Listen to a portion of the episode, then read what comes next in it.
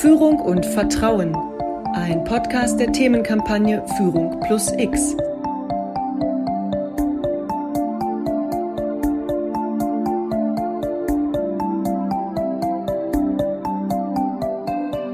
Führung ist ohne Vertrauen nicht möglich.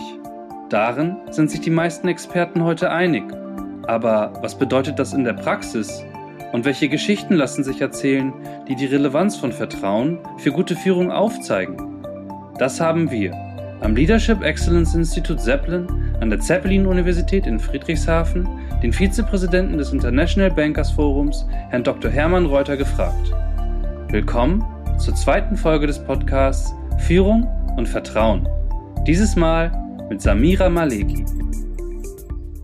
Ich freue mich sehr, Herrn Dr. Reuter begrüßen zu dürfen, Vizepräsident des International Bankers Forums und ähm, er hat sich bereit erklärt, uns heute einige Fragen zu diesem Thema zu beantworten. Schönen guten Tag, Herr Dr. Reuter. Schönen guten Tag.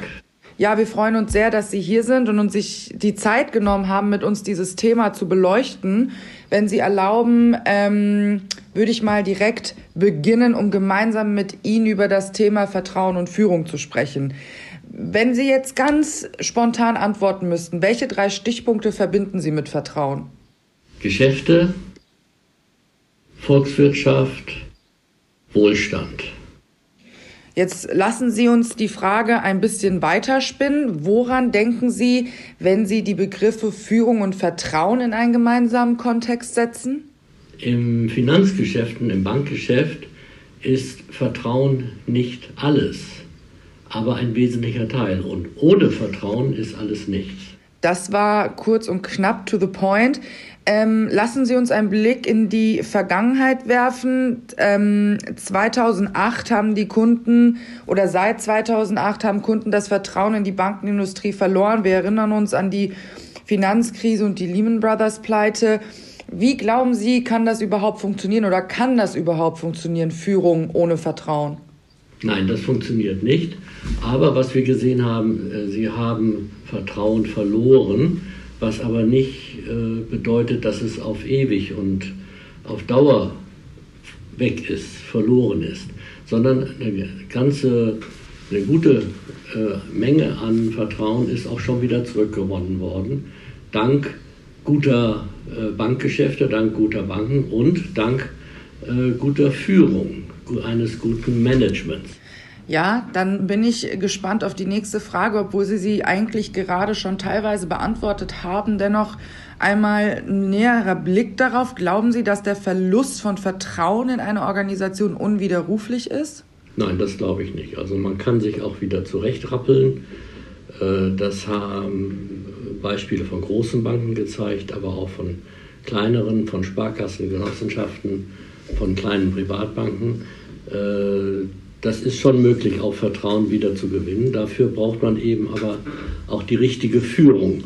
Dazu gehört aber auch dann zum Beispiel die Rolle des Finanzministeriums, äh, die Rolle der Bundesbank, der Europäischen Zentralbank und äh, solcher Institutionen, die Vertrauen herstellen und verbreiten können. Mhm.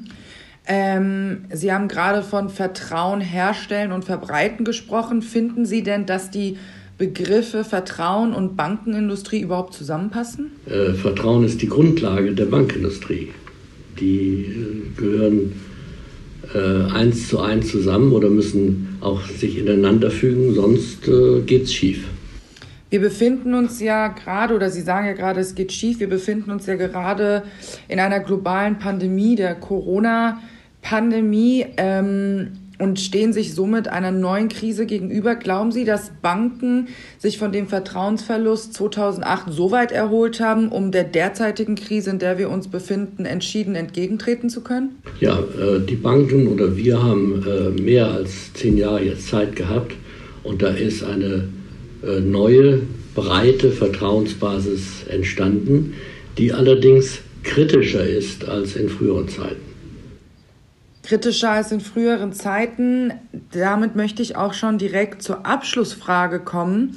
Ihrer Meinung nach als Experte auf dem Gebiet, welchen Beitrag leisten Banken denn für das Gemeinwesen in unserer Gesellschaft oder in einer Gesellschaft allgemein? Die sind äh, Rückgrat der Volkswirtschaft, äh, absolute äh, notwendige Basis für Bankgeschäfte, aber eben auch für äh, Alterssicherung, für Anlagen, für Investitionen. Äh, dafür brauchen wir die Banken. Herr Dr. Reuter, dafür brauchen wir die Banken und zur Beantwortung dieser Fragen brauchten wir Sie. Ich danke Ihnen vielmals für Ihre Zeit und ähm, Ihre spannenden Antworten auf unsere Fragen zum Thema Führung und Vertrauen. Es hat mir große Freude gemacht.